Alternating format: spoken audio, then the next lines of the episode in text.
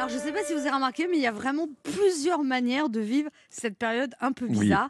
Il y a des gens qui, quoi qu'il arrive, restent optimistes. Moi, je trouve que euh, cette épreuve, c'est l'occasion de se réinventer. Euh, moi, je me suis mis à la cuisine végane, je prends des cours de hatha yoga sur Instagram, je relis tous mes livres de développement personnel. Et en fait, je m'aperçois que ce qui compte, en fait, c'est vraiment de vivre l'instant présent, sans se projeter sur l'avenir. Mais bon, c'est pas toujours évident en ce moment. Il y a le rebelle.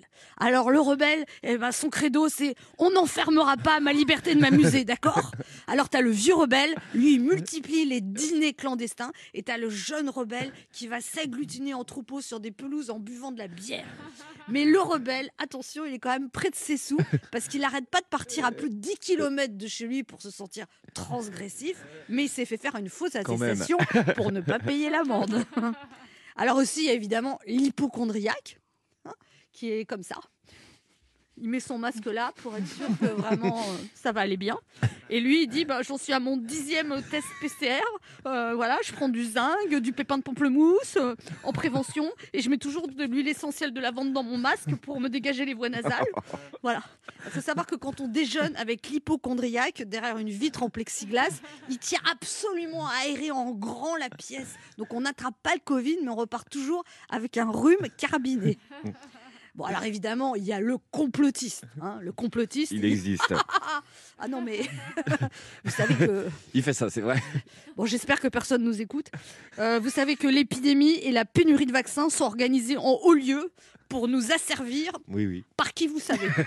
D'accord? Et le complotiste, euh, bah, il passe son temps à envoyer des vidéos sur WhatsApp dans des groupes dédiés avec des gens qui pensent comme lui.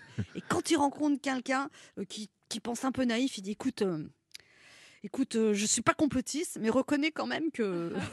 enfin, c'est pas, c'est pas par hasard tout ça. Hein je dis ça, je dis rien. Et je pense que j'ai raison de penser ce que je pense. Il y a la déprimée. Bon, moi, j'allais déjà pas très fort euh, en 2019, mais je dois dire que l'épidémie, ça n'a pas arrangé les choses. Pourtant. Euh, pourtant, je, prends du millepertuis le matin, du magnésium à midi, de la valériane le soir. Et j'aimerais bien aller voir un psy, mais il paraît qu'ils sont débordés. J'ai pas l'énergie de chercher. En attendant, c'est vrai que je mange, je bois, je fume un peu trop, mais j'arrêterai tout ça hmm. bientôt. Et il y a évidemment les work alcooliques. Vous savez, les work alcooliques. Alors moi, euh, moi, si tu veux, je, veux rester performante dans mon job. C'est vraiment très très important. Euh, voilà, je suis toujours en avance aux réunions Zoom. Toujours, je me connecte une heure avant, comme ça je suis sûre d'être à l'heure. Et euh, je suis joignable à toute heure du jour et de la nuit. Et dès qu'on m'envoie un mail, je réponds dans la seconde, d'accord? Là, c'est vrai que je stresse un peu par rapport aux enfants, mais euh, là, dans les, dans les 15 jours, 3 semaines, je vais les laisser toute la journée devant des écrans. Bien. Non, parce que je me dis qu'à un moment, il faut prioriser, d'accord? Euh, mon, mon salaire d'abord, leur éducation ensuite. Voilà. Parce que sinon, j'ai peur de faire un burn-out. Voilà. Et moi, vous voyez, j'ai remarqué que souvent dans la même journée, je passe de l'hypochondrie à la déprime, euh, de mmh. l'optimisme à la rébellion. En vérité, je crois que chacun fait comme il peut pour affronter cette période compliquée.